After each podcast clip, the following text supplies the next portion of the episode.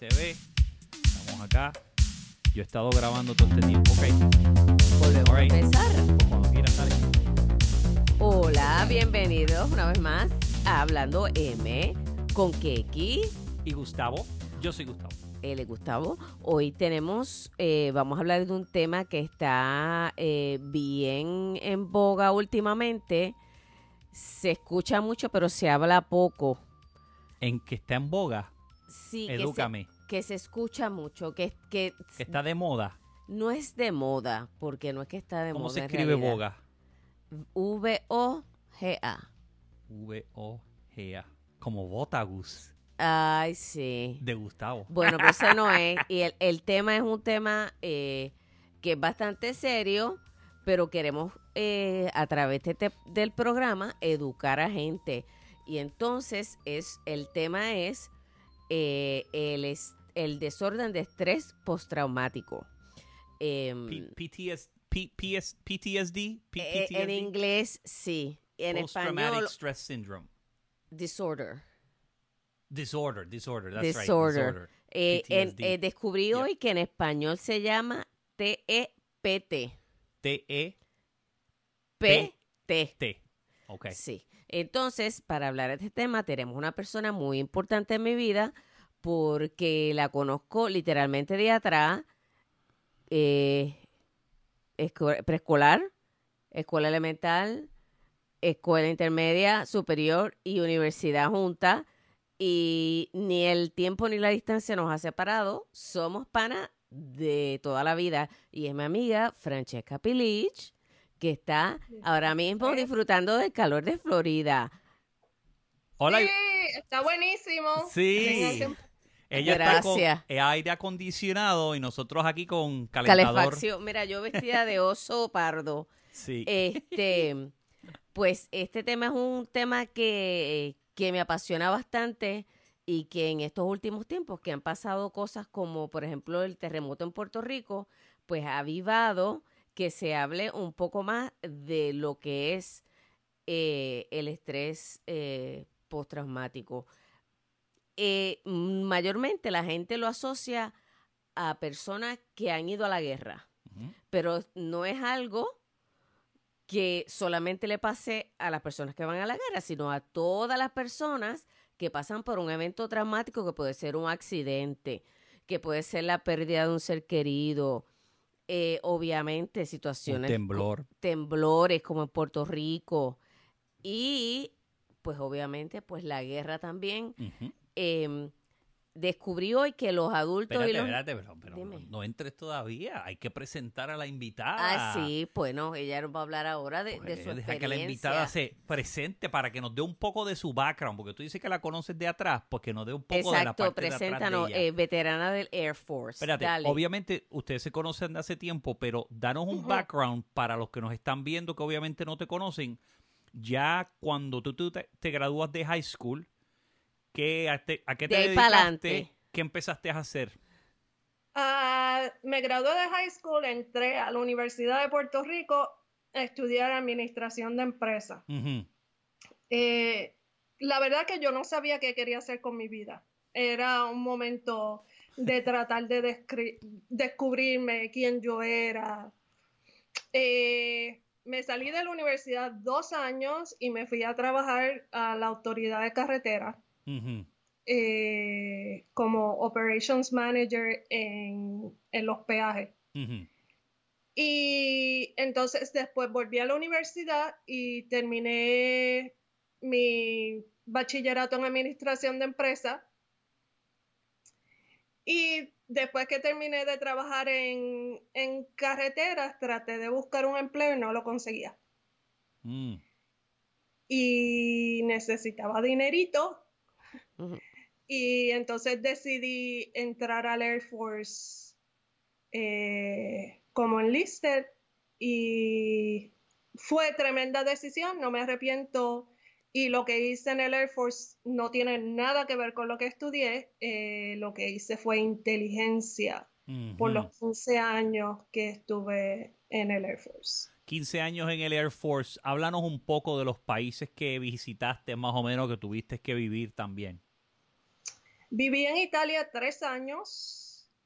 Eh, viajé por toda Europa. Eh, fui a Eslovaquia, Croacia, eh, Austria, Alemania, España.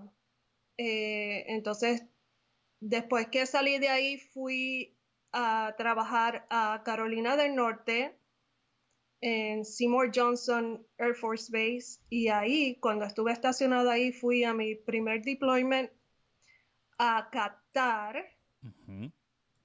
Y en Qatar eh, lo que hacíamos era, eh, era un support base para la gente que estaba yendo a Irak. Eh, ahí tuve un en mi segundo deployment a Qatar tuve oportunidad de viajar hasta Irak y estar allí unos días y ver cómo todo funcionaba. Y allí conocí gente de eh, operaciones especiales. Y me encantó, me fascinó, me dio adrenalina, sentí que era lo mejor porque había un impacto directo a la guerra eso, ¿Eso era en, en, medio de la guerra de Irak?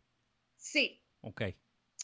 Entonces ahí me llamaron de eh, operaciones especiales, llamaron a mi commander a ver si él me recomendaba para, para yo poder ir para Fort Bragg, que es la base donde está el Joint Special Operations Command y mi commander me, recomendó, fui a una selección, una selección súper fuerte, eh, física y mentalmente, y me seleccionaron y estuve ocho años en, eh, en Fort Bragg haciendo special operations por ocho años.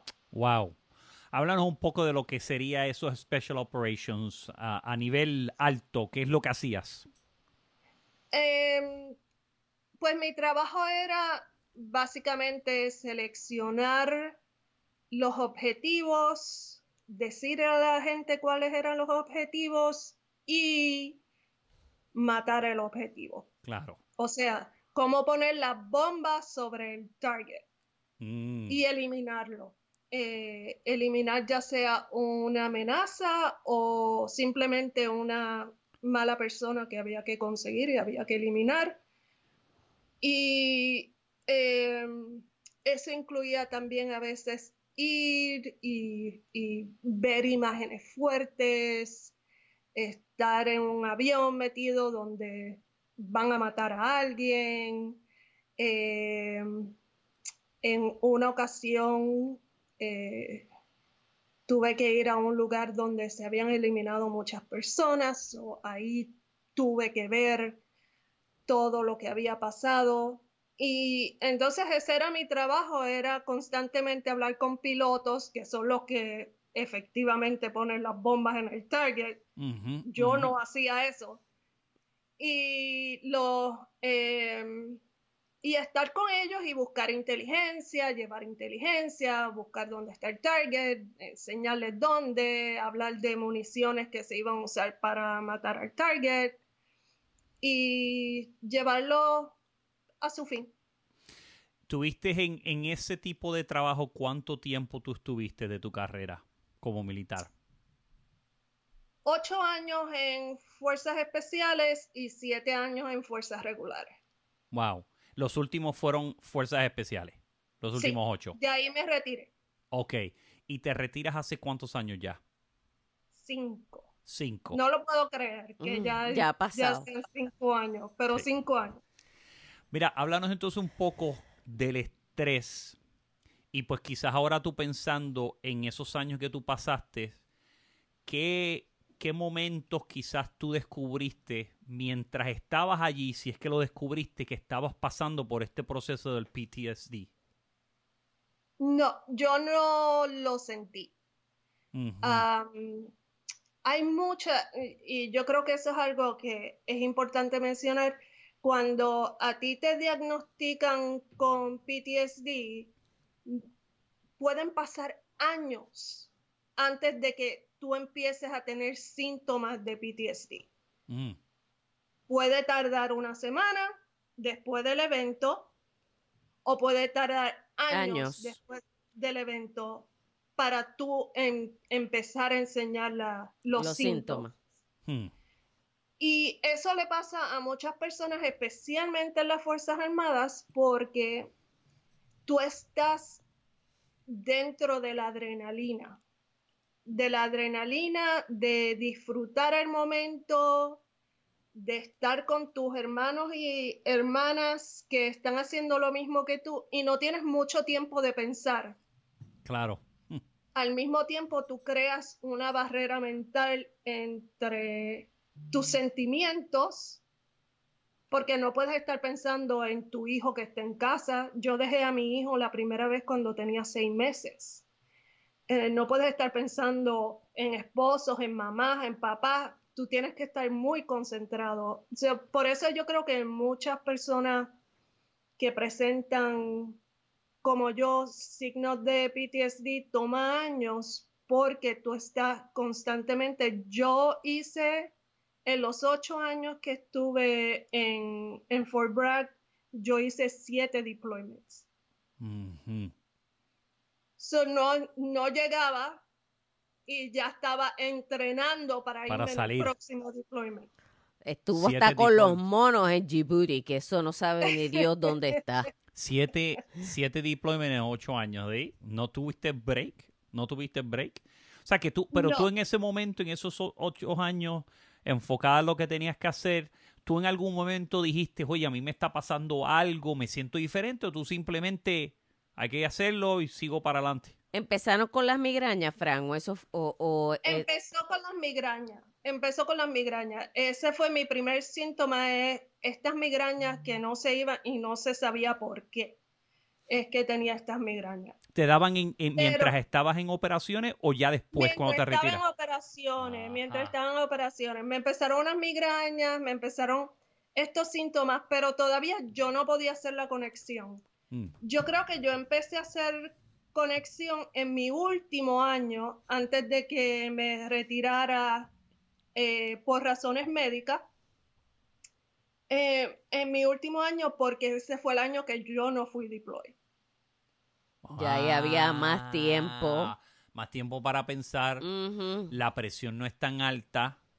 La tensión no está ahí. La adrenalina no está ahí porque no está. está, tiene que estar pensando, cuando están en los diplomas, está empezando uno con la meta, me imagino yo, me dirás tú, cumplir Y con no tu misión, exacto, y no morirte. Imagínate. Sí, Y no morir. sí. Imagínate. Imagínate. importante. Wow. Y entonces, pues, eh, ese último año yo empecé a tener problemas con ansiedad y con estar molesta, estar enojada, muy enojada con la vida, no con nadie específico, sino cualquier cosa me, Te irritaba, te... me irritaba de una manera no normal, que yo quería pelear, que yo quería darte un puño, que yo quería... Esa, así fue que yo empecé a notar, o yo no lo empecé a notar, realmente quien lo notó fue Joe, Mm, Yo es tu esposo. sí. mi esposo. Eh, él fue el que lo notó, porque decía, Joe siempre dice que en mi deployment del 2008, Ujú. él mandó una esposa y recogió otra. Wow. ¿Qué te dice él que Eh, marcó esa diferencia? O sea, ¿qué es lo que él empezó a observar? Él empezó a observar, por ejemplo, eh, después de ese deployment, yo, tú empiezas a crear como estas divisiones mentales. Y estas divisiones mentales son para tú protegerte a ti mismo de no herirte. Ujú. Y, y eso crea que tú entonces te sientas separado de los tuyos. De- le dicen en inglés detachment. Sí, Pues es, este- una separación. una separación mental y espiritual o de corazón o como tú lo quieras llamar, de los tuyos. Y eso incluyó a mi hijo, incluyó a Joe, incluyó a mis seres más queridos, eh, que yo no podía sentir conexión. Un casi un nivel como era indiferencia mezclado con Eh, rencor, porque no era rencor era hacia las rabia. personas. Era, había Rabia. había rabia de seguro, pero era mucho no sentir, como que tú estás numb, Mm. Adormecida. adormecido, exacto. De- te sientes así que no puedes, realmente es que no lo sientes. Y no es que yo haya dejado de amar a mi hijo, es que simplemente los sentimientos estaban adormecidos porque yo estaba en, en- en un momento difícil en que mi cerebro y mis sentimientos no podían encontrarse Mm. hay una cosa que se llama, es, eh, es una cosa que se llama como una herida moral. La herida moral le pasa a muchas personas con PTSD, especialmente en las Fuerzas Armadas, es que tú has hecho cosas que van en contra de toda tu fibra moral con la que tú creciste. Nosotros, por ejemplo, fuimos a un colegio católico, Católico. por 12 años, donde el primer mandamiento que es, No, No matar. matará.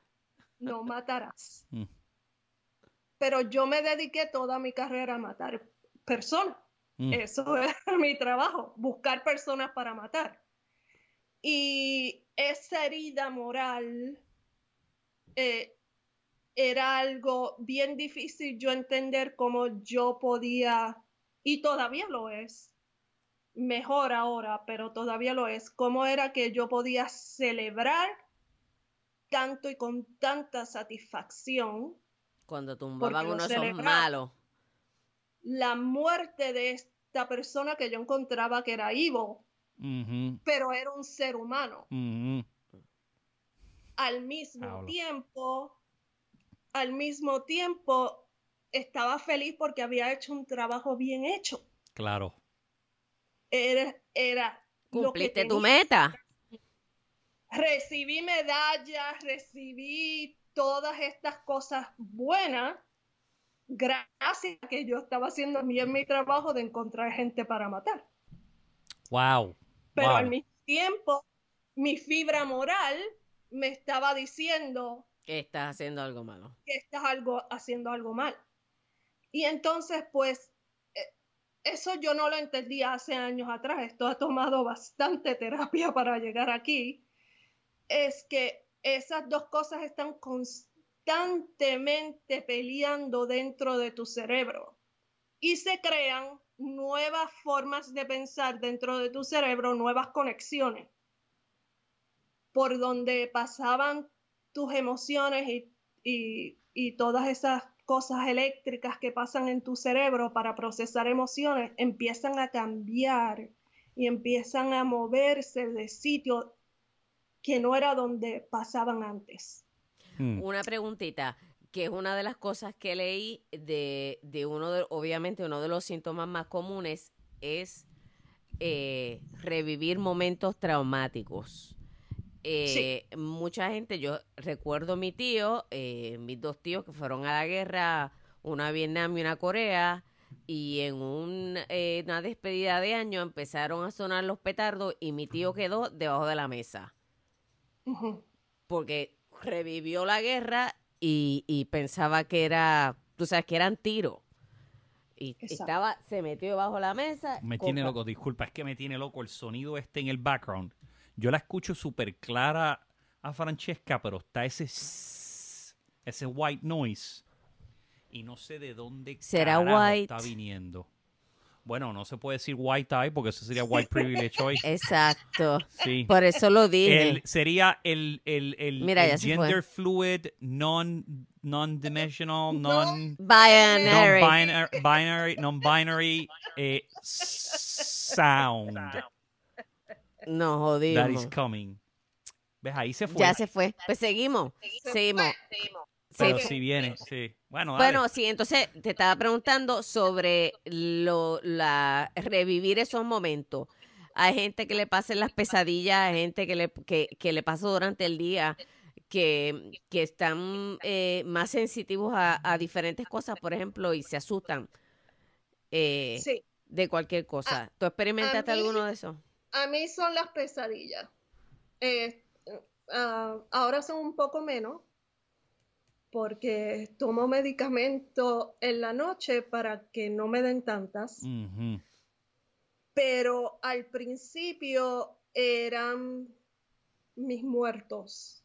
Yo veía mis muertos y yo me moría. Al final, de alguna manera, Espera, da un segundito. Ven, salúdate ahí a Francesca para que te vea una vez. Mira, Titi Mira quién está Fran, ahí. llegó la nena, Ay, hey, hey. ¡qué bella! llegó la nena del trabajo. La nena estaba trabajando. ¿Todo bien en el trabajo? Mocosa. ¿Busy? It was busy? ¿Sí? Milagro. Con toda esa nieve y todo estaba. La gente no quiso cocinar hoy. ¿Te ganaste Es- propina? No.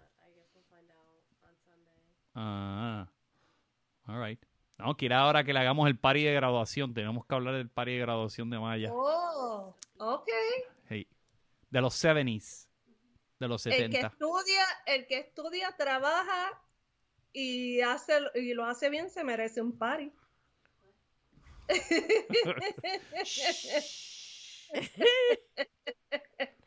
Bye. Fran Cierra tiene la un año. ahí, mamá. Fran tiene un año adicional para pensar en lo de ella. Todavía le falta un año. Eh, sí, eh, un bueno, año. eh, Alan nació en, en abril, el primero de abril del año del 2006. Ah, ok. Mi computadora se quiere caer. Se No. quiere caer. No. Ay. Acomódala, tranquila, acomódala, que yo puedo editar estas cosas, yo las puedo cortar. O sea que. Mira, entonces te estaba preguntando, tú, tú estás tomando entonces unas pastillas para evitar esas pesadillas. Para evitar la- lo que hace es que baja la intensidad. Básicamente, para- eso es lo que hace en mí. Baja la intensidad del, del sueño.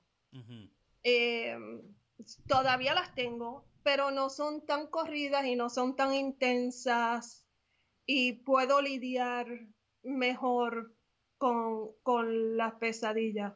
No tengo problemas con sonidos, pero sí tengo problemas con gente. Lugares donde haya Donde mucha, mucha gente. gente. Lugares donde hay mucha gente, para mí es un lugar no seguro No es seguro.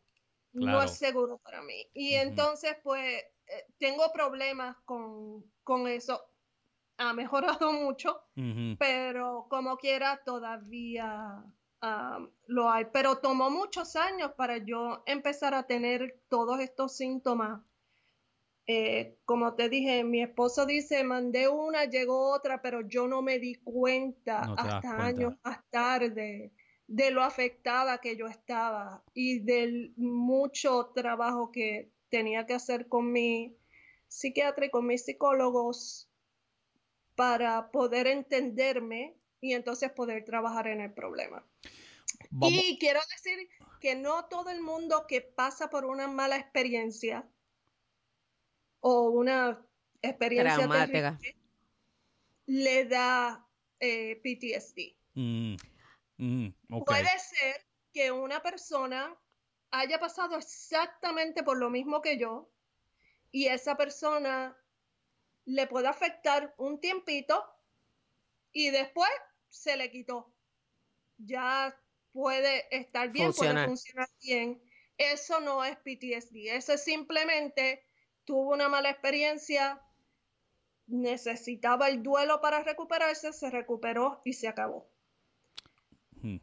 En mi caso, que sí me afectó, porque es una condición mental, es como si a alguien le diese diabetes, pero a mí me dio PTSD. Eh, en mi caso, pues a mí sí me afectó y entonces si tú llevas meses o años y te afecta en tu diario vivir, entonces es considerado PTSD. PTSD.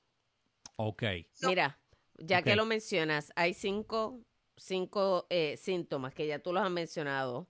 Uno se llama reviviscencia, que es volver a revivir esos, esto para que sea considerado eh, desorden por estrés postraumático. Eso de revivir. Está el síntoma de evasión, que es eso de alejarse, de no estar en sitios en donde hay mucha gente. Síntoma de... Y, de avoid la este, memoria. Tratar de sacar. Tratar de bloquear constantemente lo que pasó. Hmm. Eso es lo que dice por avoidance, es que tú estás constantemente luchando contra, esos pensamientos a que esos pensamientos vengan. Mira, entonces está la hipervigilancia y reactividad y los síntomas cognitivos y del estado de ánimo, que es lo que habla de que pues la, mucha gente se separa eh, y le afecta su diario vivir, le afecta su, su comunicación con la familia, con, eh, con amigos, etcétera. Así que, ah, por ejemplo, pasaste por todo. Que, te gusta hacer, por ejemplo, a mí, eh, mientras estuve en el Air Force, me encantaba hacer ejercicio. Yo hacía ejercicio todo el tiempo. Y lo dejé de hacer por completo. Fue de mil a cero. Hmm porque no me atraía porque la depresión dentro del PTSD y la ansiedad de estar en un lugar público eh, no me dejaban funcionar. Mm. eso es una forma en que te puede, te puede afectar eh, tu diario. Puede afectarte algunas personas, a mí no me pasa esto, pero algunas personas es que no se pueden concentrar de ninguna manera porque están viviendo constantemente todo el tiempo lo que les está pasando. Y entonces, pues esas personas, mm, ¿cómo van a poder trabajar si no se pueden concentrar en nada? Claro. Eh, por ejemplo, yo salgo con mi perra cuando estoy bien ansiosa y camino hora y media. Bueno, ¿en qué trabajo tú vas a poder, tú vas a poder estar y que te dé ansiedad y salir con tu perro por hora y media porque no puedes con la ansiedad. Háblanos, pues, eh, háblanos, háblanos, un poco. Sí, ya. cayó. ya te encontré. Sí. Eh, es que se puso nerviosa la computadora. Mira, háblanos un poco sobre, empezaste a sentir la migraña cuando tú te retiras del Air Force, de las Fuerzas Aéreas, tú lo haces por razones médicas, a ti te piden que te tienes que ir o tú dices ya no puedo más. A mí me piden que me tengo que ir. Que te tienes que ir. Fue, fue el día más doloroso de mi vida. Wow. Eh, yo amaba ese trabajo con pasión. Eh, le daba el mil por ciento todo el tiempo, pero llegó un momento en que el estrés no me estaba dejando funcionar. Ahora lo veo y entiendo por qué me tenía que ir. Pero en el momento fue, fue el peor día de mi vida, definitivamente. Yo venía de... Llevaba seis meses como Master Sergeant y pensar que, estaba tan cerca de llegar a lo último que Chief Master Sergeant y no lo iba a poder lograr y no iba a poder aportar más. Eh, me, me, rompió el corazón. Lo entiendo ahora y entiendo que pues yo tenía que pasar por un proceso y lo estoy pasando pero ese día fue difícil. Me retiraron no por PTSD, pero me retiraron porque tengo fibromialgia y las migrañas. Wow. Y la fibromialgia no me estaba dejando funcionar, es la verdad, no me estaba dejando funcionar correctamente, no podía hacer el ejercicio intenso que se necesita hacer para tú pertenecer a fuerzas especiales. eh, no podía concentrarme igual, no podía, porque estaba siempre en dolor. Y el Air Force, la verdad es que no tenía los médicos especializados para ayudarme con, la fibromialgia. Y las migrañas eran constantes, la verdad que eran todos los días. Y yo iba a trabajar así. Y entonces, pues, eso fue, eso fue difícil, pero fue la mejor decisión. Me pude retirar. Soy 100% disabled veteran. Y lo que hago es simplemente cuidar de mí ahora mismo, cuidarme en todos los aspectos, física y emocionalmente. Háblanos un poco de ese, de tu día a día, porque obviamente yo escucho cuando te está dando algo físico, mental, pues que aquí me comenta, y Checa tuvo un mal día. Háblanos un poco de, de pues las altas y bajas que te pasa con las condiciones que tienes. Esta semana tuve un día bien malo, porque un target que yo busqué por años para eliminar fue eliminado. Y lo leí en, el, en las noticias. Ah, ah, espérate, un target, o sea, un target, un, un tipo, una, una persona un que... Tipo, un, un bad guy, un tipo malo, asqueroso, rata asquerosa. Ajá. Eh, lo eliminaron. Ajá. Y me dio mm, me dio mucha ansiedad. Me dio mucha ansiedad porque entonces volví al catch 22 mío, que es sentirme feliz que ese ser humano no existe más y no le va a hacer daño a, nada, a nadie más, pero sentirme mal de que celebré la muerte de un ser humano que fue matado. Imagínate. Y eh,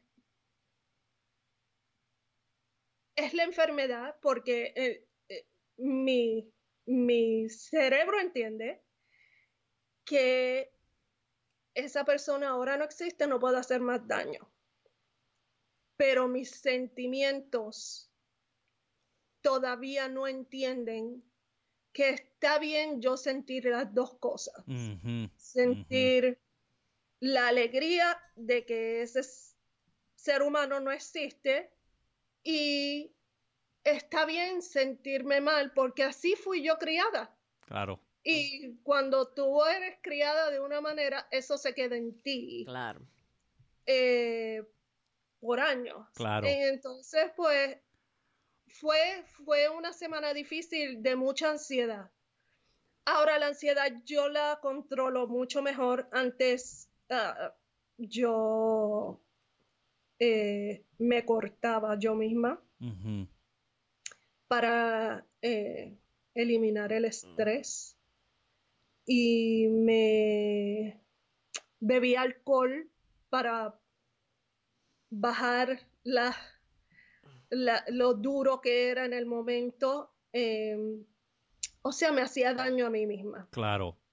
Ahora, en vez de eso, pues siento la ansiedad súper fuerte y además de beberme mi medicamento, agarro la perra, me voy a caminar. Hace ejercicio, que también es una cosa muy recomendada. ¿eh? Exacto, hago ejercicio, saco la perra, nos vamos a caminar y hago ciertos ejercicios que me han enseñado los psicólogos para poder manejar mis emociones y funciona. Sí, sí. Es bueno ir al psiquiatra, es buenísimo ir al psicólogo, los dos juntos, las, las diferentes terapias a las que yo he ido, incluyendo una con caballos. Esa era la favorita de Francesca. Mi favorita. Eh, definitivamente ayuda, definitivamente te hace salir adelante, quieres salir, yo pasaba dos, tres, cuatro semanas en la cama sin querer salirme de la cama. No solo porque estaba el problema del PTSD, pero sino porque estaba deprimida, porque no hacía lo que, no tenía misión de vida. Mm. Porque mi visión de vida era la milicia. Claro. Es, esa era yo.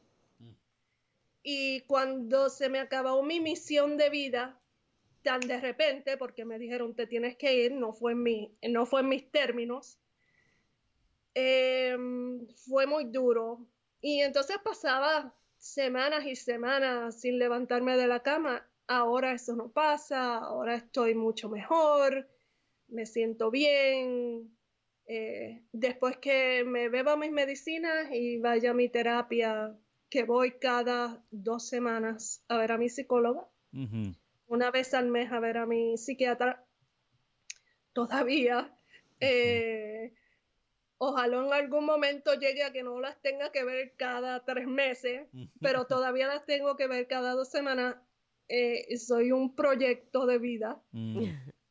En, en, algún momento, pues, moverá, pero sí, todavía, todavía es fuerte. No lo niegues que te gusta ir a veterano porque te levantas a los viejitos. A los viejitos, los viejitos me aman. Yo lo sé, yo lo sé porque soy testigo. Yo fui con ella un día a su cita y yo llegué emocionada porque pasaban los viejitos de Corea, este, Vietnam, que son de la edad de papi y nos decían honey, sweethearts, y what a beauty Viejo verde, coño. No, nene, no son viejos verdes, son gente que sabe admirar la belleza, oh, carajo. ok, ya. Que falta respeto. Rápido, a bajarle el moco a uno. sé que estamos buenas déjanos tener esa victoria. Oye, no nos deja, mira, nos quiere bajar el moco rápido, pero no, porque yo estoy muy segura de mí. Me dijo una compañera que, le dije que íbamos a ir a Atlanta el fin de semana y me dice, Gustavo, te, te van a tirar allí fuerte los hombres. Te van a tirar fuerte. Y luego, ¿cómo que me te van a tirar fuerte? Pues te van a ver con tu esposa y con esposa sin esposa porque hay mucho gay, te van a tirar, así que tú prepárate. y yo le digo, bueno, a mí que me tire hombre o mujer me va a subir la moral, el que me tire a mí que me atractivo. Claro, pues muy bien contestado. Nosotros en estos momentos de nuestra vida aceptamos que nos echen flores hombres o mujeres. Especialmente cuando tu, cuando tu esposo no te las echa especialmente si mi esposo no me dice lo hermosa que soy, pero como yo soy una mujer tan segura de sí misma, yo me miro en el espejo y digo, qué, buena, estoy. Y literalmente es lo que dice, ella se mira yo me estoy bañando, ¿verdad? En la, en la mejor pose que tengo, que es desnudo, que ve ese, esa escultura. Y me mira y dice, yo estoy bien buena. Pues claro. Y yo digo, yo subo de peso y yo me veo igual que si pesara 100 libras. Y si peso 100 libras, me siento igual que pesara 200. Yo siempre estoy buena. Eso es un problema. Mira, y ven acá, entonces obviamente estás está mejor, tú pues obviamente estás completamente incapacitado, o sea que tu habilidad de trabajar en estos momentos pues es bien difícil porque tienes que, que tener tiempo para ti.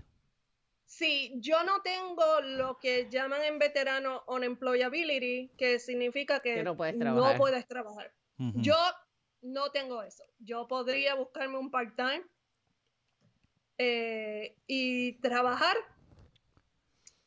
pero he decidido trabajar en conectar de nuevo con mi hijo eh, y que se me fuese la culpa de todo ese tiempo de no sentir esa conexión con mi bebé. Claro. Que ya, que ya no es un bebé. Que ¿Cuántos ya es un años tiene ya? 17. No, 17 va a cumplir. En, abril primero, sí. Wow. Sí, sí. Cumple 17. Y, pero que ella misma se me va para la universidad. Ya tiene novia y uno pasa segundo.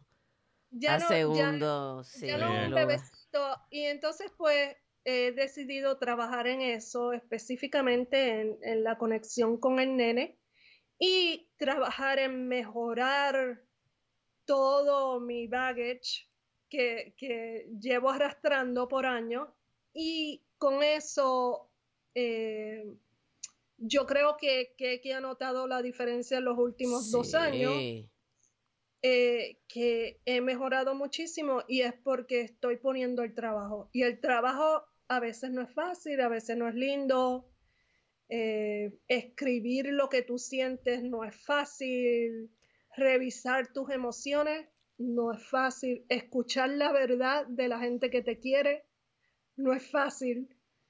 Pero si se pone el trabajo, se mejora y a lo mejor, quién sabe, algún día, algún día estoy suficientemente bien y puedo hacer cualquier, enseñar o algo en alguna universidad o algo. Claro. Eh, em, para poder dar de mi de lo Sí. que yo conocí personalmente en, en la batalla.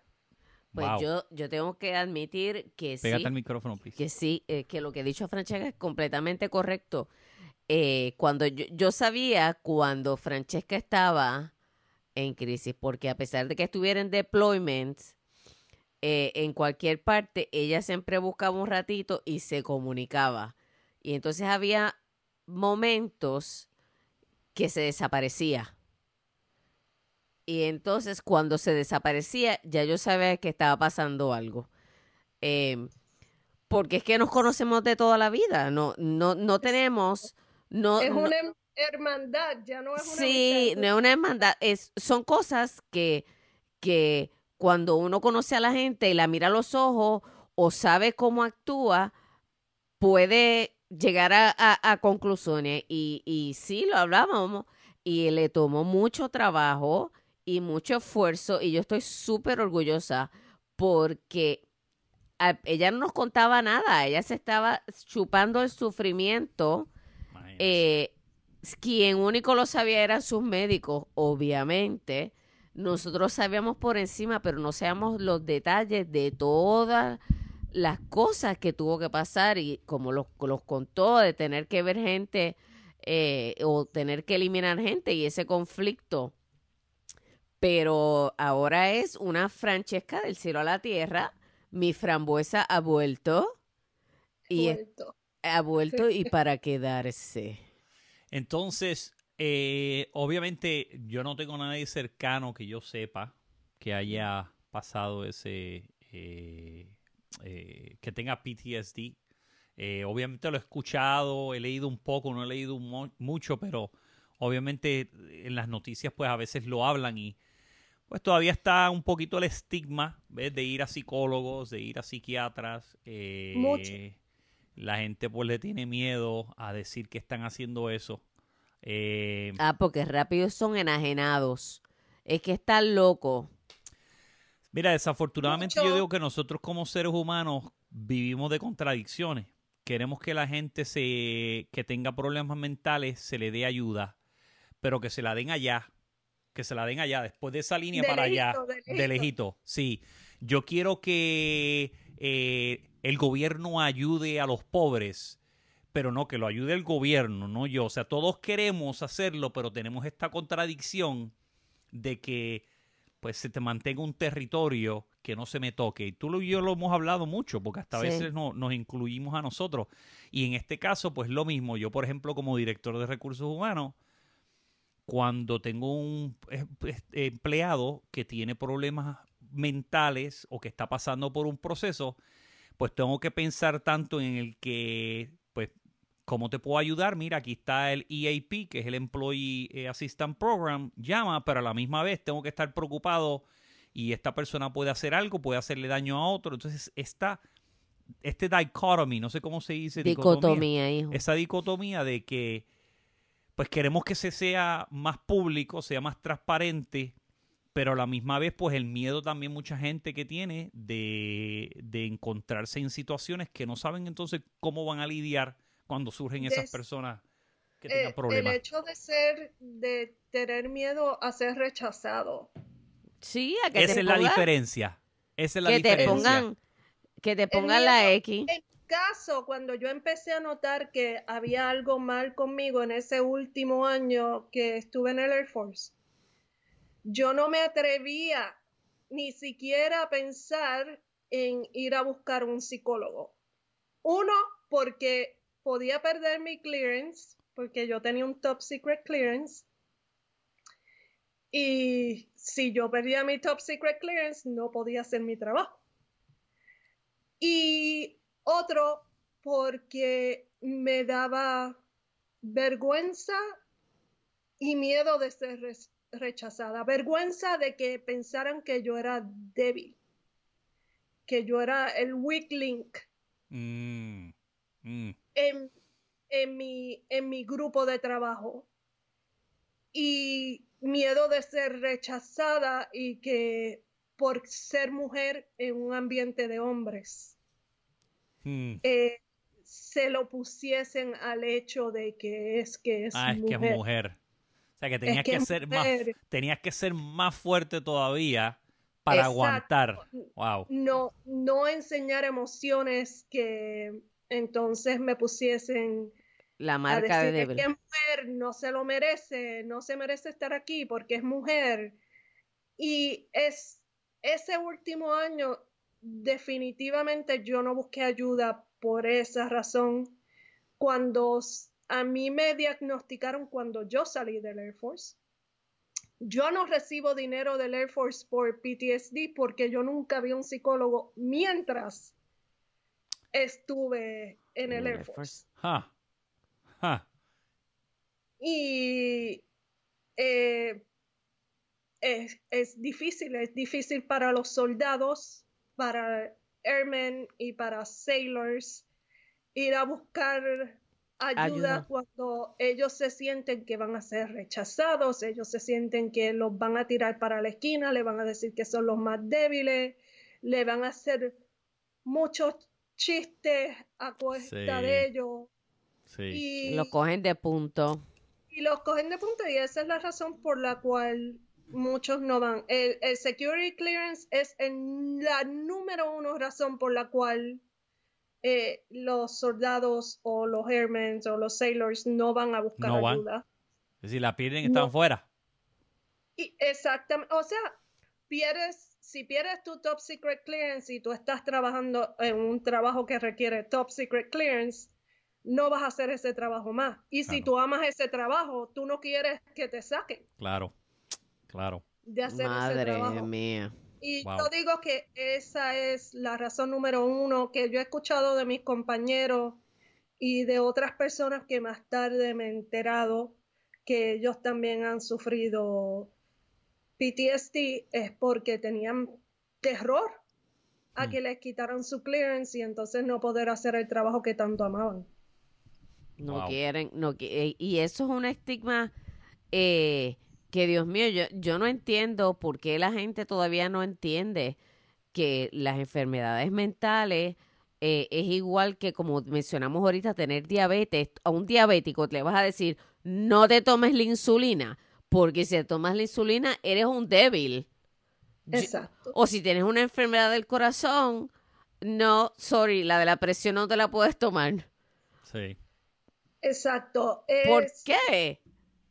La diferencia al principio, al principio yo misma le decía a la psicóloga, es que es que no es lo mismo que una persona va a la guerra y pierde los brazos o las piernas. No es lo mismo lo que ellos han sufrido que lo que yo estoy sufriendo. Claro. Y, Claro. y me tomó mucho tiempo entender, gracias a no sé cuántos psicólogos he tenido ya, eh, que me, que me explicaran, ok, eso es un- una herida visible y todo el mundo la ve, pero tú tienes una herida porque literalmente hay heridas en tu cerebro que se marcaron gracias a esas cosas que pasaste, están marcadas en tu cerebro.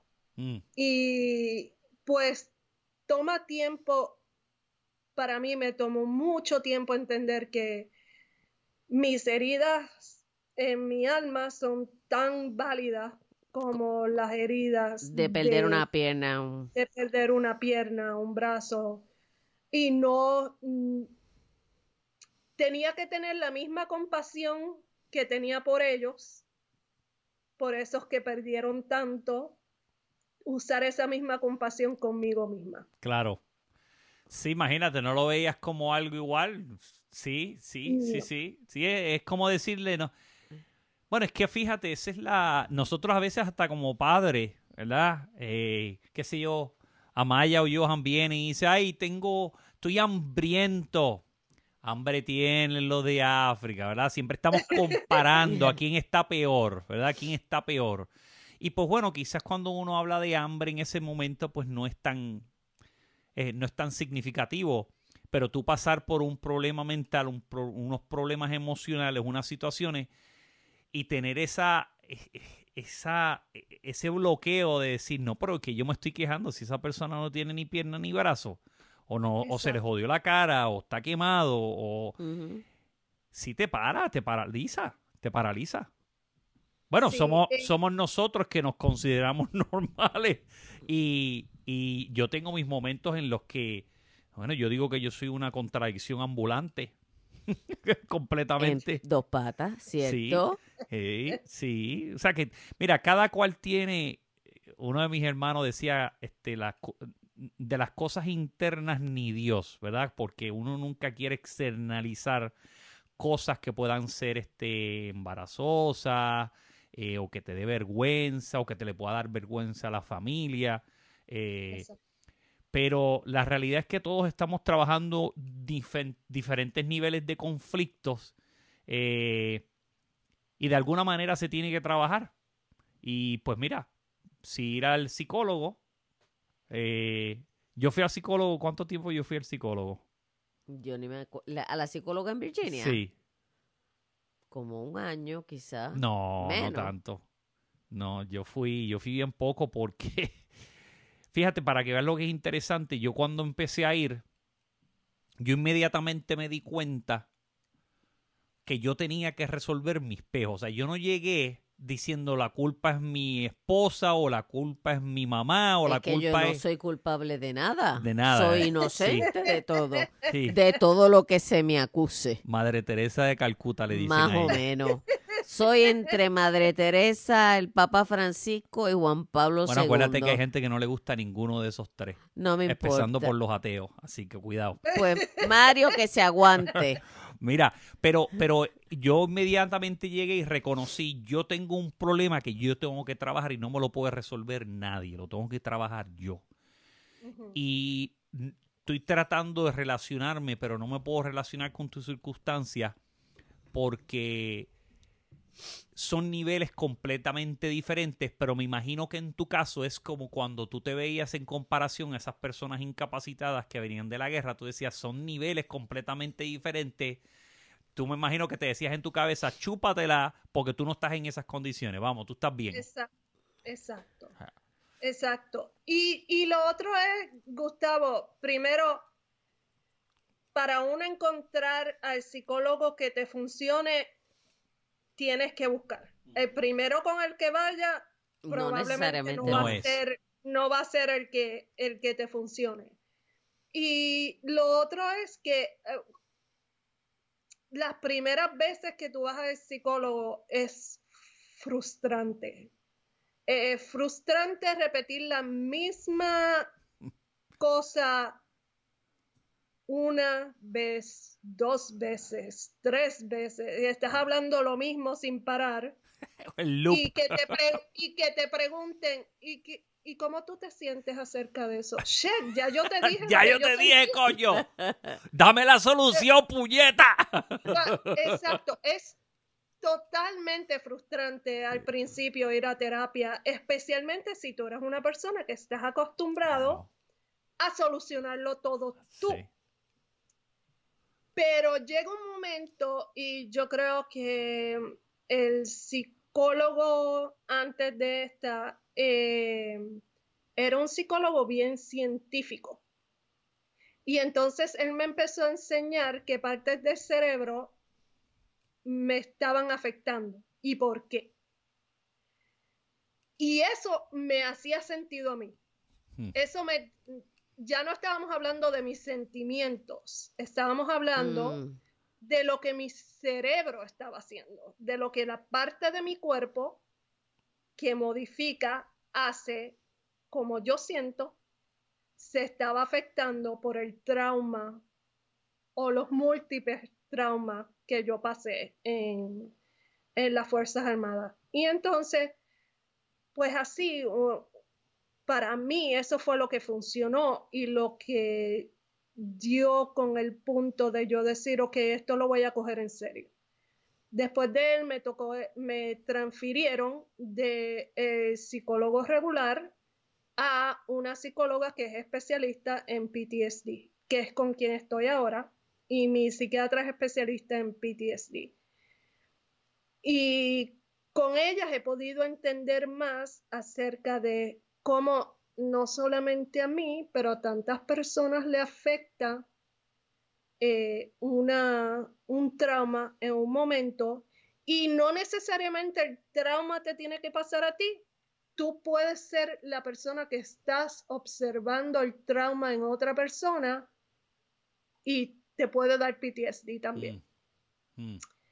Y entonces, pues, el, el, entender la ciencia detrás de, y como yo lo tengo que leer todo para entenderlo, eh, compré libros y me puse a leer. Educarse. Y educarme. Y entonces ahí es que yo puedo empezar a aceptar que estoy jodida. estoy, yo, esto lo tenemos que arreglar de alguna manera.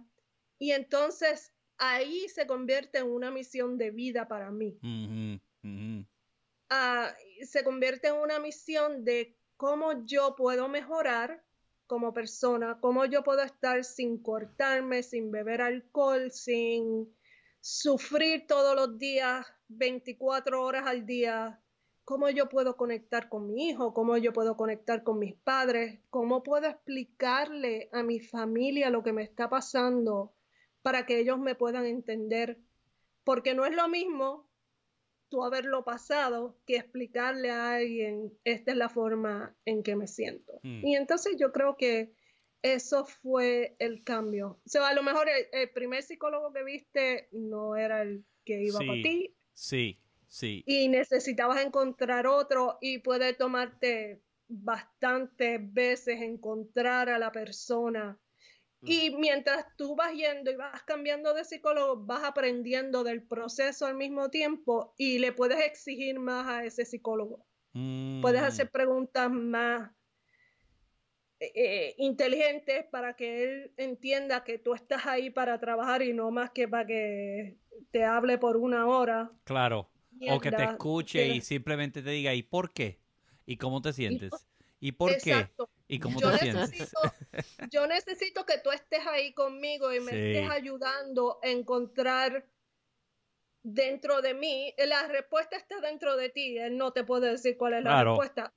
Pero que me ayude a guiarme a yo poder encontrar la respuesta. Claro. Y, y toma tiempo, toma mucho tiempo. Yo llevo cinco años en en tratamiento y me tomó tiempo en llegar hasta este, este momento. Este que yo estar compartiendo esto con ustedes hoy es un avance increíble porque yo nunca pensé que yo iba a hablar, además de mi gente, son cuatro amigos, mi mamá, mi papá, mi hermana,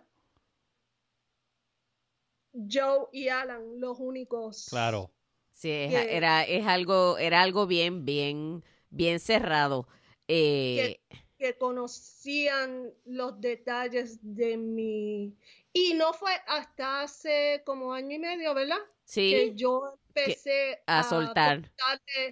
a contarles más detalles, los detalles de por qué es que yo me sentí así, por qué es que esto fue lo que me pasó, esto fue lo que me hirió, esto fue, por esto es que me siento mal.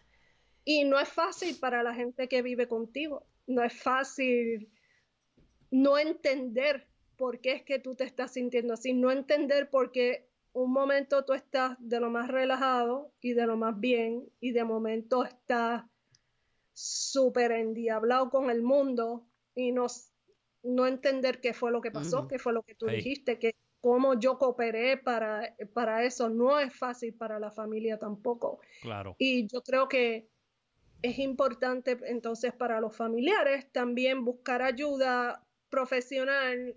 No tiene que ser una terapia como la del paciente, pero sí un, grupo de, apoyo, Que, que pueda que puedan ellos entonces decir el estrés por el que están pasando, lo difícil que es.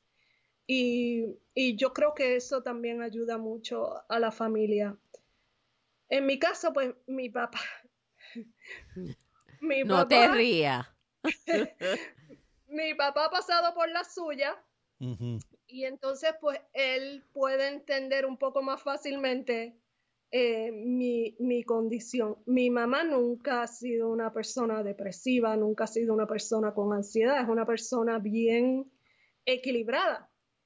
Y eh, con ella pues tengo que explicar más. Claro. Tengo, tengo que decirle, esto es lo que necesito, por qué es lo que lo necesito. Por ejemplo, por qué de momento yo quiero arrancar y caminar por hora y media eh, o por dos horas y no saber dónde rayos yo me metí. Y entonces pues poder explicar eso, yo creo que ayuda a la familia.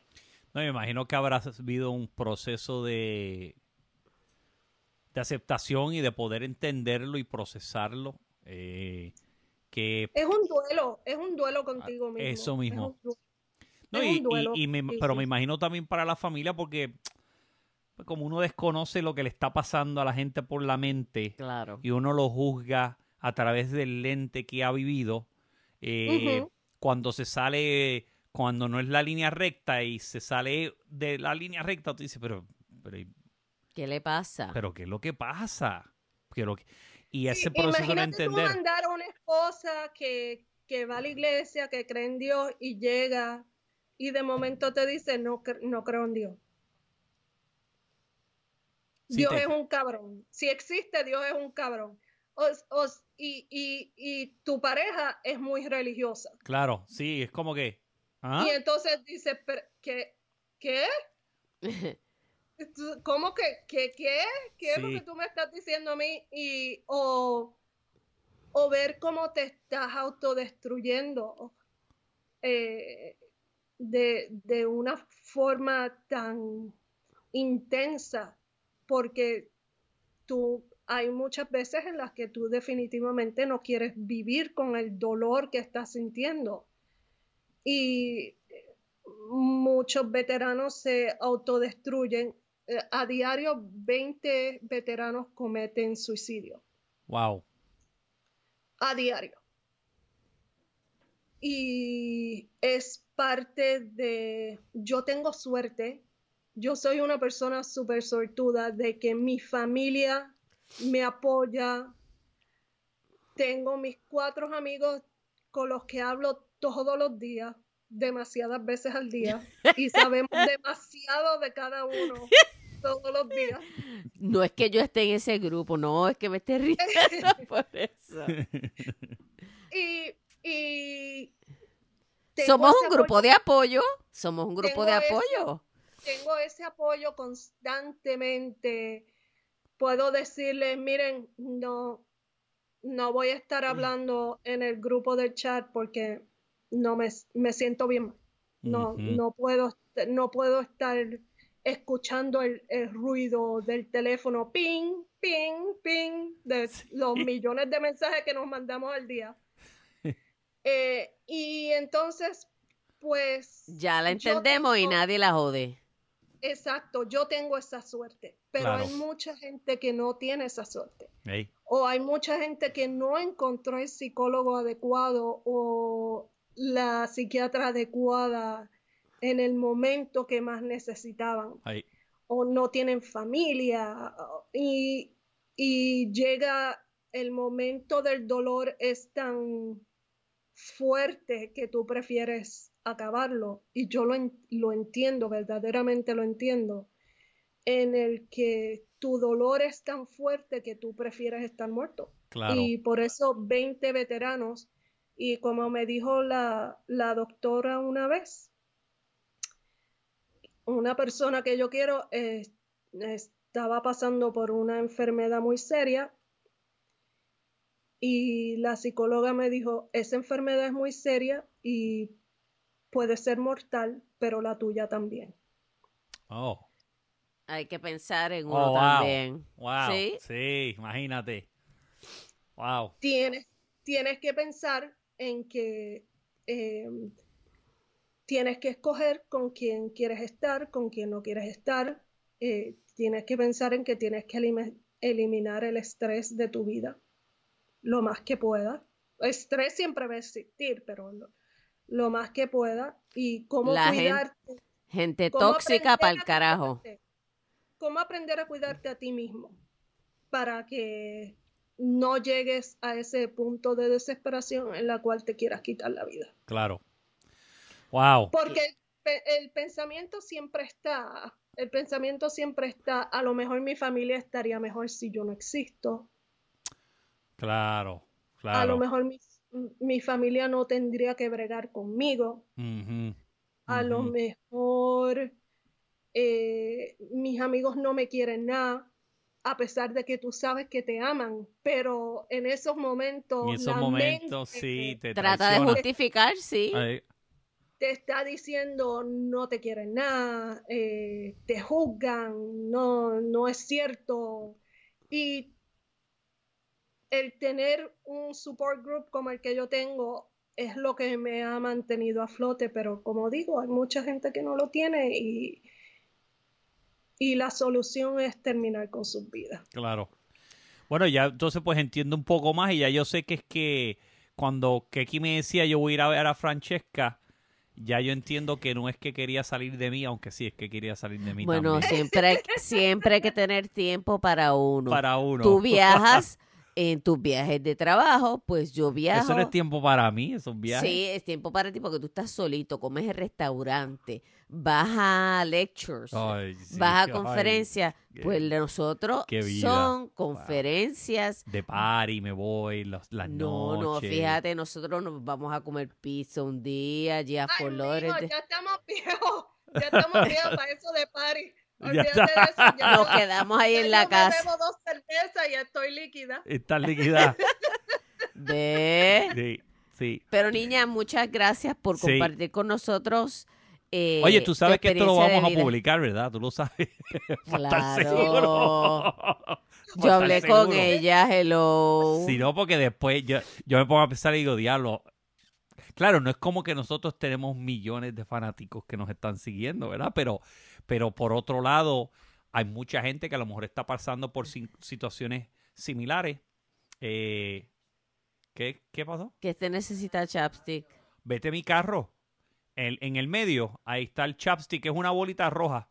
Eh, que hay personas que están pasando por lo mismo y, pues que a lo mejor pues escuchan esto y, pues tienen el, el, impulso a eh, a decir, mira, yo voy a buscar ayuda. para algo. Sí, y, especialmente, pues, para, yo digo, para los ignorantes como nosotros, que como, como no pasamos por estas circunstancias necesariamente, eh, como no pasamos por estas circunstancias, ignoramos lo que realmente pueda estar pasando y en algunos casos, pues callamos, en otros casos eh, automáticamente criticamos eh, y pues no, no necesariamente contribuimos a resolverlo. Así que por lo menos... Que se sepa que no toda persona que tiene PTSD es agresivo, es un peligro, eh, va a matar a 15 gente en una iglesia.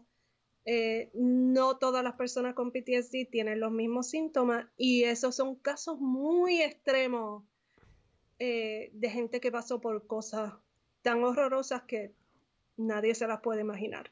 Pero la mayoría de los casos son gente que se ven como yo. Sí. No se nota. No. Eh, no, no sabes. Es la persona con la que vas a hablar en el supermercado o la persona que te encontraste en el gimnasio. Y, y son gente normal. No porque tiene PTSD es que están locos. Eso es algo muy importante para terminar. Y otra cosa que esperanza, gente, también busquen ayuda, no tengan miedo en buscar ayuda, porque existe y, si no tienen los recursos, hay eh, grupos específicos que trabajan con las comunidades y lo hacen gratuitamente. Busquen que la ayuda existe y la luz está. Hay luz al final del túnel. Pues mira, gracias muchas, este, Francesca, por estar con nosotros. Eh, eh, yo estoy, yo estoy procesando toda la información porque eh, es que me lo puedo imaginar. Obviamente, tú sabes que por el otro lado, pues mi amigo Humbert, que es mi mejor amigo, que también está, estuvo en el Air Force, bueno, que todavía está, y, y hemos hablado de vez en cuando, y él hace poco tuvo la muerte este de este avión que se cayó. Eh, Horrible. Sí, y- una cosa horrible. y habló un poco sobre el proceso Era de su crew. Sí, era su crew. Y tuvo que crew. ir, él tuvo que ir básicamente a llevar no tan solo los cuerpos, sino llamar a las esposas. Ir a la casa, eso le tocó hacer Francesca O también. sea, pero ese proceso que, pues como nosotros, bueno, sí, yo lo pasé con mi hermano cuando falleció, pero se cataloga más como un proceso normal porque pues la gente vive, se enferma y se muere. Los casos de ustedes son casos que yo no me puedo relacionar porque es que estar en esa presión militar eh, y pasar por lo que tú estás pasando eh, está cabrón. Está cabrón, tienes que seguir adelante. Obviamente, hablen ustedes todo lo que quieran. Eh, llámala cuando tú quieras. Ya Eh, mismo tiene que venir para acá. Ya le dije, ya Me dije. to- Me toca así, Marín está, mira, jode que te jode. Sí, sí, bueno, Sí. nosotros nos vamos para Atlanta el, el- en abril El 3 de abril. eh, y en junio vamos a Bueno, Puerto Rico. Ella va para Puerto. Rico. Ella va para Puerto Allá nos Rico. vemos. Ah, la misma fecha. Ella va para la reunión. Ah, verdad, es la reunión de la clase, verdad, ese me olvidó. Qué pendejo.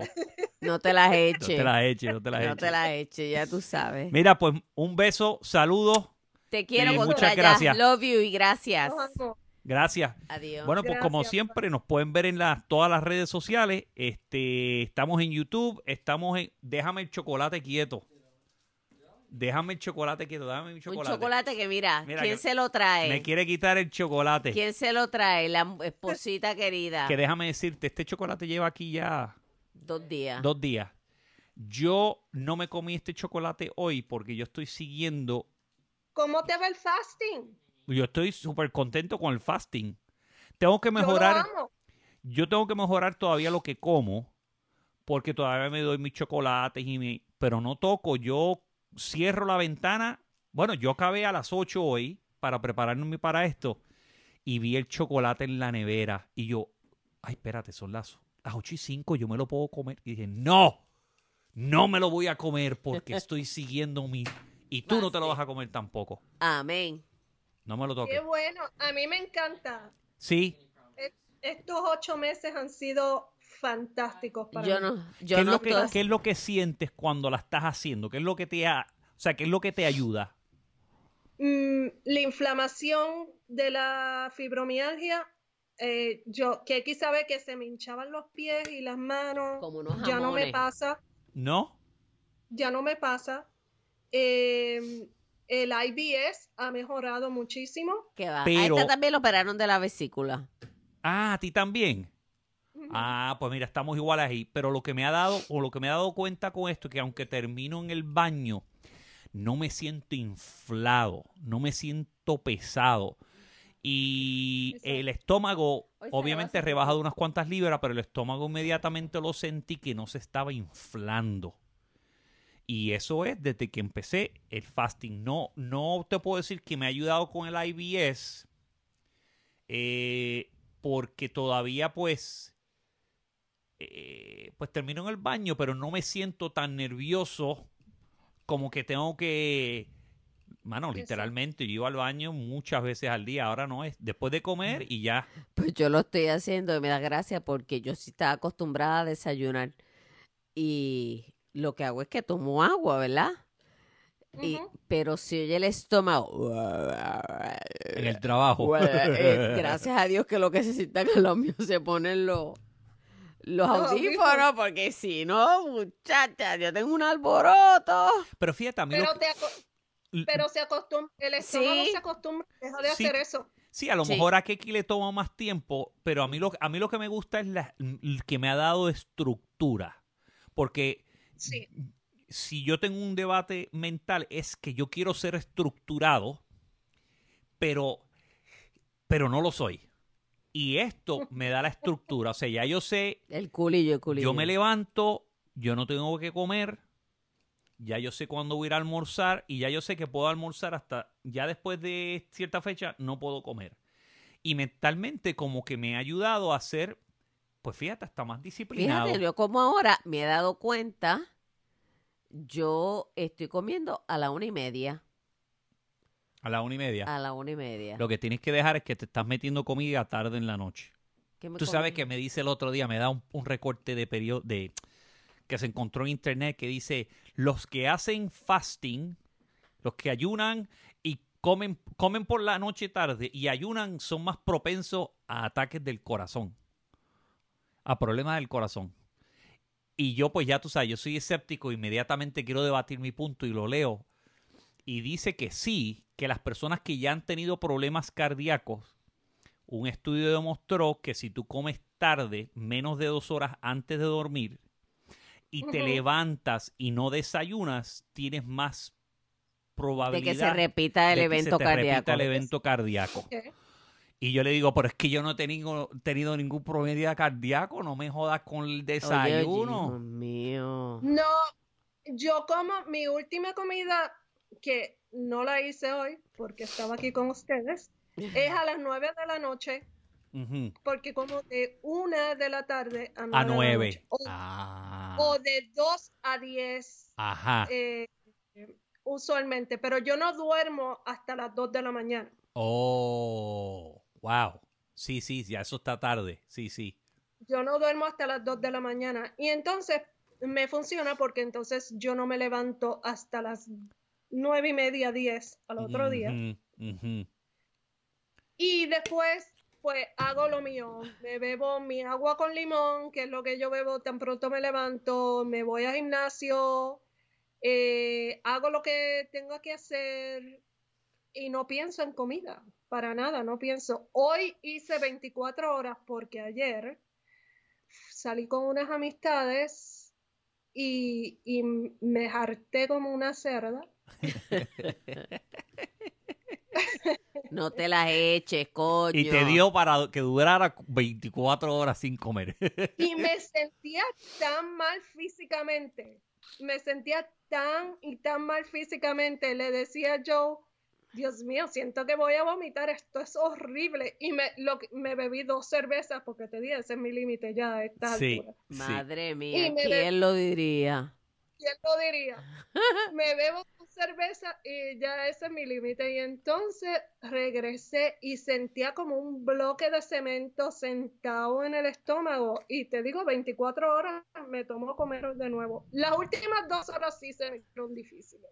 Ahí sí. Ya la, la hora 22, la hora 22 estaba mirando el reloj, coño, me quedan dos horas. Déjame, ¿aguanto Pero- o no aguanto? pero- ¿Aguanto o no aguanto? Sí. No, pues, lo hice, lo hice. Me metí a bañar, me di un baño bien Para. sí, sí. eh, Ese yo no lo he hecho todavía. Las veces que me da, yo me voy a dormir. Como normalmente yo dejo de comer a las 8, y, pero yo me voy a dormir más o menos a la medianoche, pues lo que hago es que cuando, cuando le he sentido que ha sido como tres veces que he sentido esa hambre, ya digo, no, vámonos para la cama. Total, en la cama me acuesto y me pongo a jugar con el teléfono, pero ya no me quiero levantar. Ya no es tanta hambre para salir. Tú sabes, ok, me voy a levantar, voy a ir abajo, voy a abrir. No, ya yo estoy en la cama y ya no quiero salir. Yo me llevo un, tengo un coso de agua, un envase con agua y tomo agua. Eso sí, me levanto como tres veces a mear en la noche. Horrible eso. Pero no me da hambre. ¿sabes qué? Sí. Yo siempre le decía a Keki, siempre le decía a Keki, puñeta, tú siempre Siempre te estás estás meando. meando. Ahora estoy así. Sí, pero eh, eh, ella y sus hermanas son un caso especial en eso. Te- Gustavo dice que tenemos la vajilla pequeña en Chacho, vez de la vejiga. pequeña, extra, extra small. Si fuera un traje, es 6-0.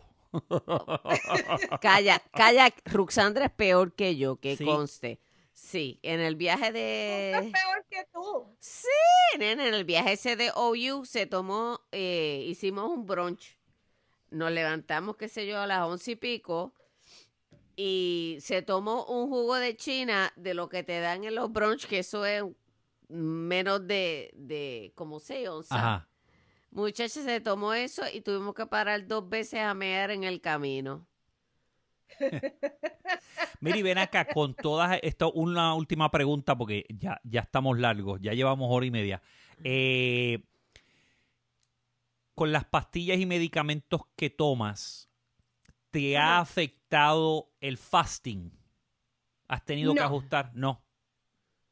No. No, porque em, mi- la mayor parte de mis pastillas yo me las bebo en la noche.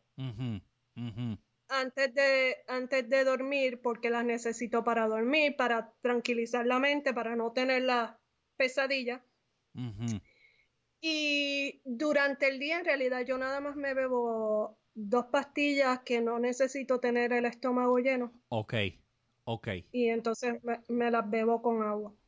Porque una de las cosas que, que- que yo le estaba mencionando a Keki, porque cuando hablamos con Mario, eh, Mario que, que fue el primero que, pues yo vi el post que puso Mario que estaba haciendo el fasting porque se puso a leer el libro de eh, The Doctor, Dia- Doctor Fung.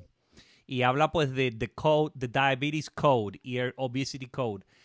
Y él empezó a leer y se da cuenta que hay unos problemas hormonales que él está sufriendo que eh, le afectan su habilidad para eh, perder peso. ¿Ves? Es la depresión postparto de Mario. Se lo voy a decir, bueno, lo, lo va a escuchar. La hormona. Sí. Eh, y O entonces, pues, menopausia, andropausia. Y entonces, pues yo me imagino que, pues fuera del metabolismo, fuera de eh, nivel muscular que pueda tener uno, pues eh, estaba hablando en el otro día con Keki, qué efecto puedan tener las pastillas que uno tome, ya sea suplementos vitamínicos, ya sean... eh, Para eh, mí la tiroide, mi medicina de la tiroide me la bajaron.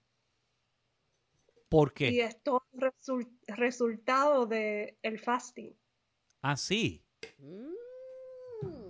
Ha- Fíjate. Ha mejorado. Yo... ha me- todos mis números, todos, todos mis números han mejorado desde que hago el fasting. Mira, yo... Yo soy creyente de las medicinas.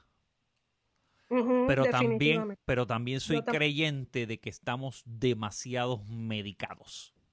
En general, ¿ves? En general. Especialmente los veteranos. Especialmente los veteranos. Me imagino. Estamos excesivamente. Van Y con en- una Y bolsita en de parte compra. por un comportamiento humano que queremos el microondas en todo.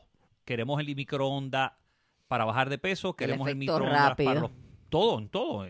Y me incluyo, aunque yo no tomo medicamentos, yo me incluyo en el que yo quiero todo rápido, todo rápido, hacer el podcast rápido, hacer todo, lo quiero todo rápido porque, pues, ¿para qué perder tiempo? ¿Para qué?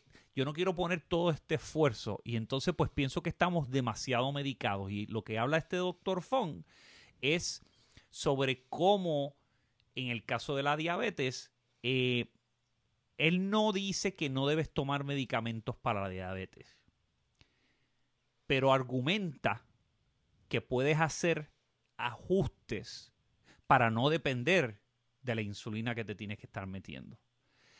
Pero eso conlleva un- una disciplina del individuo, querer ajustar su día, como tú, en tu caso, querer ir al doctor, empezar a hacer las rutinas, saber que me está dando la ansiedad, tengo que salir a caminar, ¿ves? Es saber esos momentos donde te dan, Saber identificar. iden- no tan solo identificarlo, sino tomar la acción. Porque yo, Mm. por ejemplo, Yo creo que, que, que tienes que estar preparado, mm, la persona.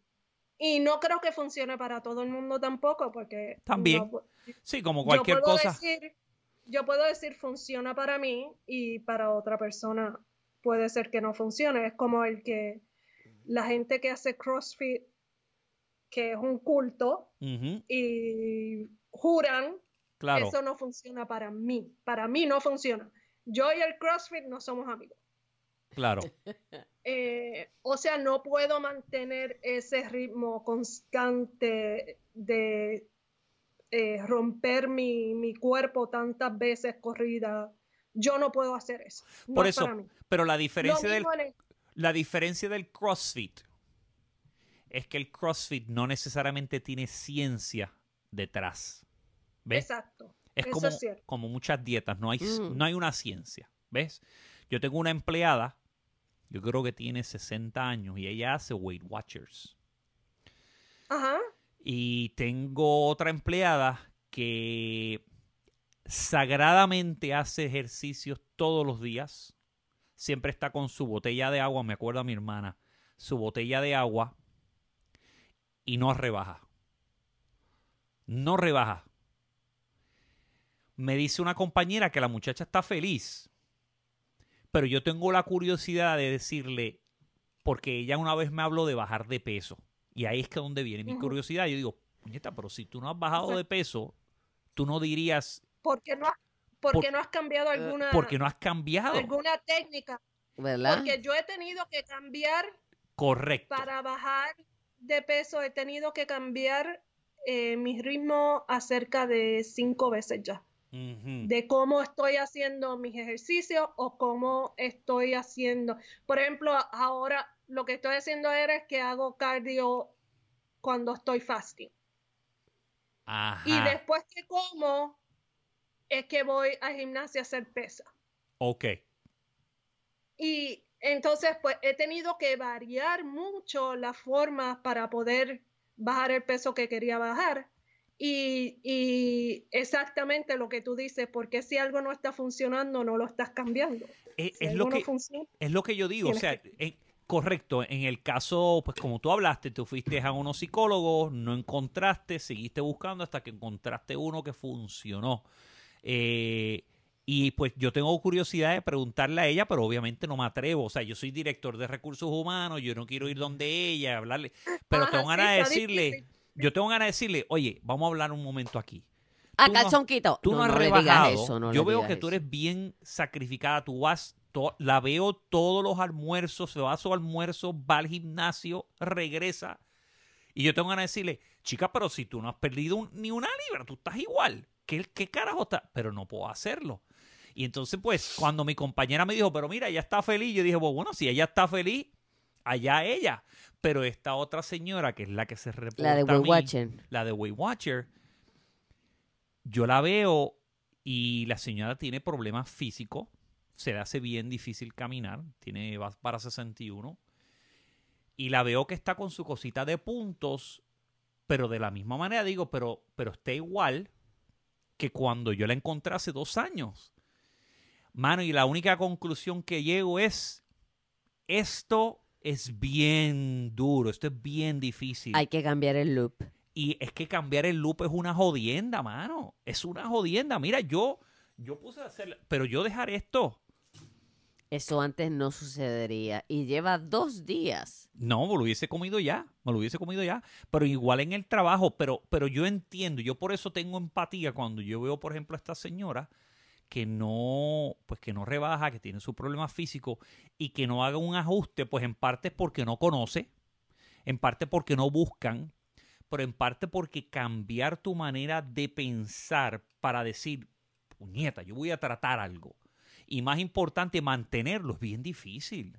Hay que tener Y hay mucha información, hay mucha información allá afuera, pero no es la información que tú necesitas. No. O No. sea, hay mucha información en Google, Uf. pero no es la información que una mujer de No. 50 años eh, necesitaría para poder moverse. O sea, el, el tipo de literatura que tienes que leer es un poco más complicado, Correcto. Correcto. es un poco más serio. Y, Y no todo el mundo está dispuesto, sí. No, y, está dispuesto o puede entender. No, y no tan solo eso, que sea un doctor. Vamos, yo no sé si es por el, el sistema en el que estamos o que haya un sistema donde se pueda cambiar. Eh, los doctores no le pueden dar el mismo nivel de atención a todos los pacientes. Mm. No pueden. Es físicamente imposible. ¿Ves? exacto. Entonces, de alguna manera u otra hay que ayudar a ese doctor. Eh, pues uno lo ayuda pues llevando las preguntas, buscando información que yo entiendo que a muchos doctores no les gusta, ¿verdad? Porque te dicen, mira, yo me gradué y no Yo fue de Google, pero a mí usted me perdona, Pero- doctor, pero como usted tiene cuatro mil pero como- pacientes, pues usted va a tener uno que le va a preguntar Exacto. Y Y, es pues, mi salud. y correcto, no es mía. suya. Y es más, doctor, mírelo de esta manera, es para ayudarle, no porque usted no tenga conocimiento, sino porque usted me está tratando a mí como el común denominador, que son todos los demás. Y pues a lo mejor yo soy el común denominador, pero ¿y qué pasa si no lo soy? Y de- ¿sabes cuándo, cuándo yo aprendí eso? ¿Tú te Con acuerdas? Beatriz.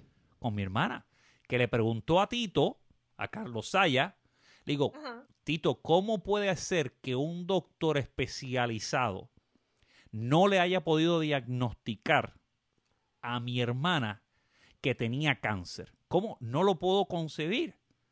Y él me dice, muy sencillo, Gustavo, tu hermana tenía 34 oña- años y el perfil de ella era una mujer embarazada. Nadie está pensando que tiene colon en el cáncer El de cáncer en metástasis el colon. el cáncer en el colon ya en metástasis porque ese no es el perfil. Y yo dije, ok, si los doctores trabajan en perfil, quiere decir que ellos están buscando como un checklist qué es lo que está pasando poco a poco. Pues bueno, Para lo que están entrenados. para lo que están entrenados. En, en veterano, por ejemplo, mi doctora generalista, no la psiquiatra ni la psicóloga, esas tienen el tiempo para verte, pero la generalista tiene 15 minutos. 15 minutos para verte, para saber qué tienes y para recetarte. Claro. Y entonces, pues, si tú no, si tú no sabes exactamente qué es lo que te estás sintiendo, que no has buscado información acerca de lo que puede ser que tienes, no tienes nada otro que si el doctor me dice que estoy preñada, pues será que estoy preñada. Claro, claro. Eh, sí. Ay, que me digan Eh. eso. Voy directo para el salud mental. O me mandan para, ¿cómo es? Para Capestrano, pero de cabeza. Pero que a ti te enseñan desde pequeño que el médico es el, El que sabe. sabe. Claro. Exacto. Bueno, pero es que El médico es el que sabe. con esa entonces, mentalidad es que pues, vamos. Cúreme, cambiar- doctor. Cúreme. yo, yo tuve que cambiar mucho esa mentalidad porque a mí no me encontraban qué era lo que yo tenía y ya estaban básicamente diciendo que yo me lo estaba inventando. Wow. Y entonces tuve yo que leer, entender qué era lo que me estaba pasando a mí para entonces poder explicarle a los médicos en un lenguaje que ellos pudiesen entender mejor cuáles eran mis síntomas y así ellos poderme diagnosticar. Hmm. Hmm. En la fibromialgia, mucha gente la tiene por 7, 8 años y no son diagnosticados. Porque pueden ser un millón de cosas. Claro. Y si ese médico nunca ha visto, o es un médico de 25 años y nunca ha tenido una paciente de más de 30 años, Nunca ha visto la enfermedad y la persona es joven y te está diciendo, me duele tanto aquí y me, es que tengo este dolor y este cansancio. Y el médico al final empieza a decir, yo creo que es psicosomático. Y eh, lo mismo me pasó con las migrañas, psicosomático. Eh, no, no creo que es psicosomático. Yo sé lo que estoy sintiendo. Claro. Y entonces, pues, a- a veces los médicos hay que empujarlos un poquito para Sí. que ellos, ellos Son te seres ayuden. humanos. Son seres Claro, humanos. o Y meten sea, la pata también. Meten la O hay el pata. médico que simplemente no te quiere ayudar, Correcto. que También. quiere cobrar Correcto. Sí. y, y entonces, pues, si no, si, entonces si esa persona no va y busca otro médico que sea mejor o, o a lo mejor no tiene el plan. para que tú veas, tienes que ver, no sé si has visto el documental en Netflix, se llama The Pharmacist. Sí. Eh, y es sobre un papá que pierde a un hijo. El hijo lo matan porque el hijo va a comprar droga. Y el hijo lo matan. Mm. Mano, y él quiere saber qué pasó. Y él decide que va a investigar y empieza a grabar todas las conversaciones que tiene con la policía, con los vecinos, con No, todo el que está entrevistando. ¿Quién está? Alan. Joe, Ah, Joe.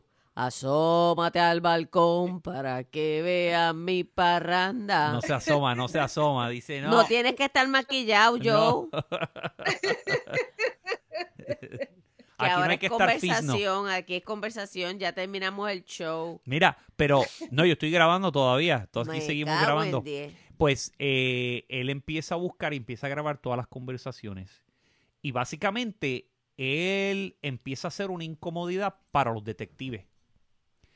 Pero él es el que consigue el testigo ocular que vio todo. La policía no lo encontró, lo encontró él. ¿Qué cojones?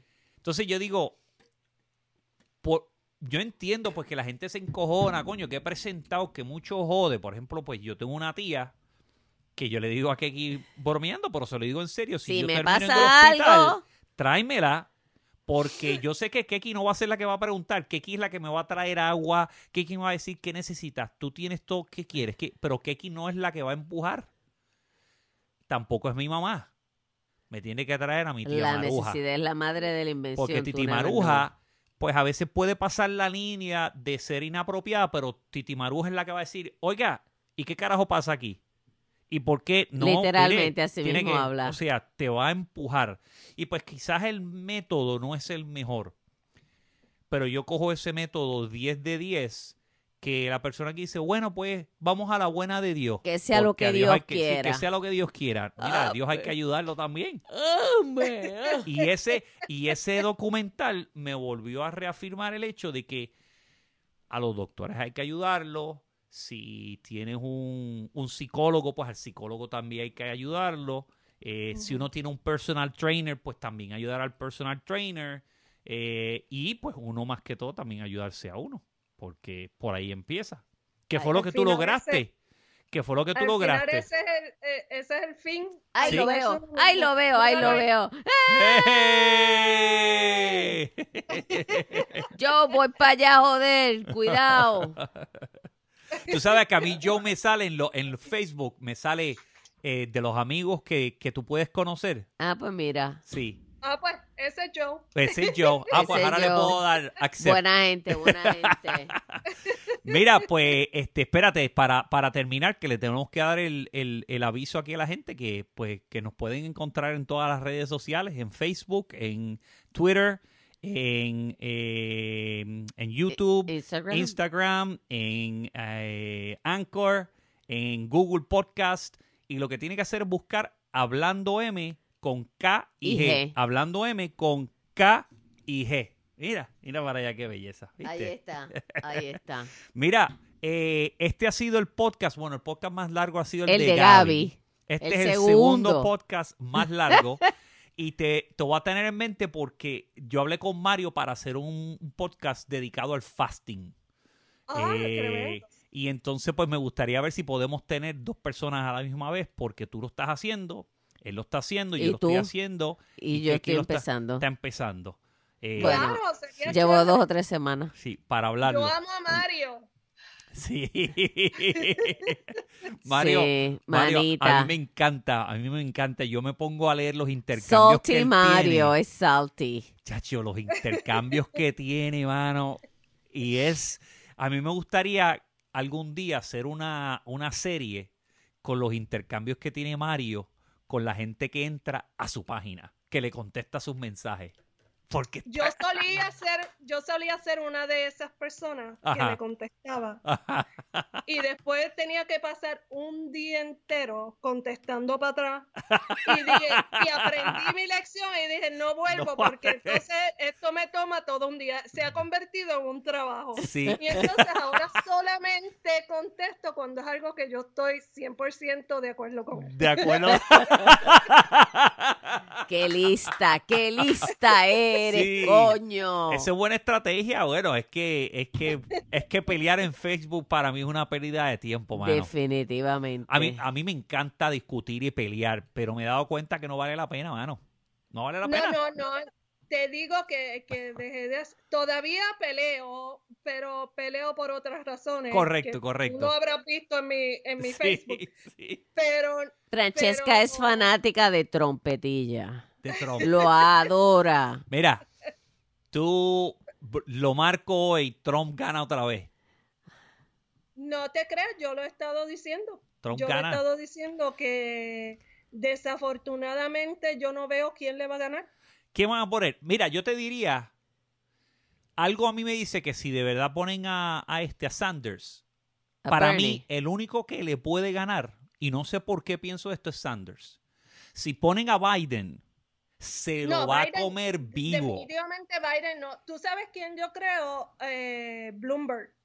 Sí, Bloomberg puede ser. llega, llega Pero- algo, porque son millonarios los dos, hablan la misma mierda. Pero el problema ahí es que él está como independiente, ¿verdad? No está por los demócratas.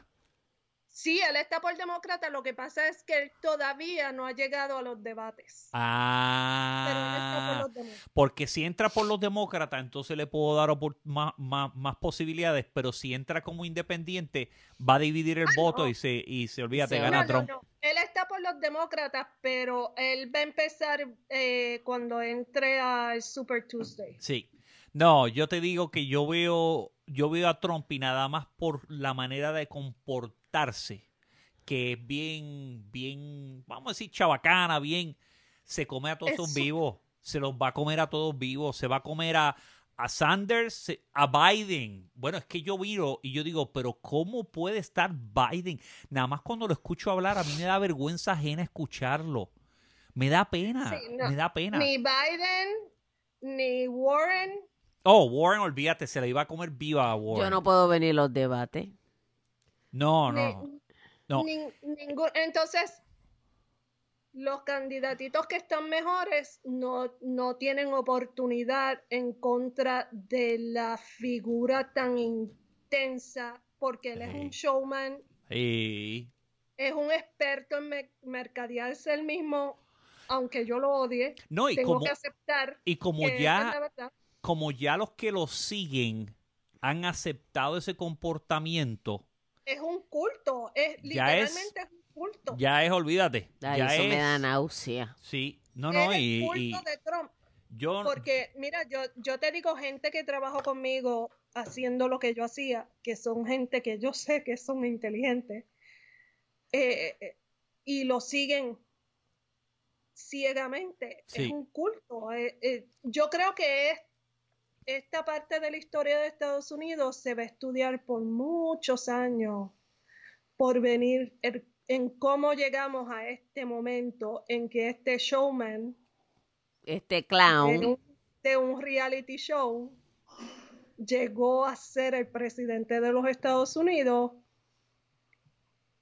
¿Cómo, cómo llegamos, cómo llegamos a esto? Y Bueno. yo creo que, que, que va a ser estudiado por muchos años. pero para mí, por encima de eso, esa es la distracción. Trump es la distracción. Es la anécdota.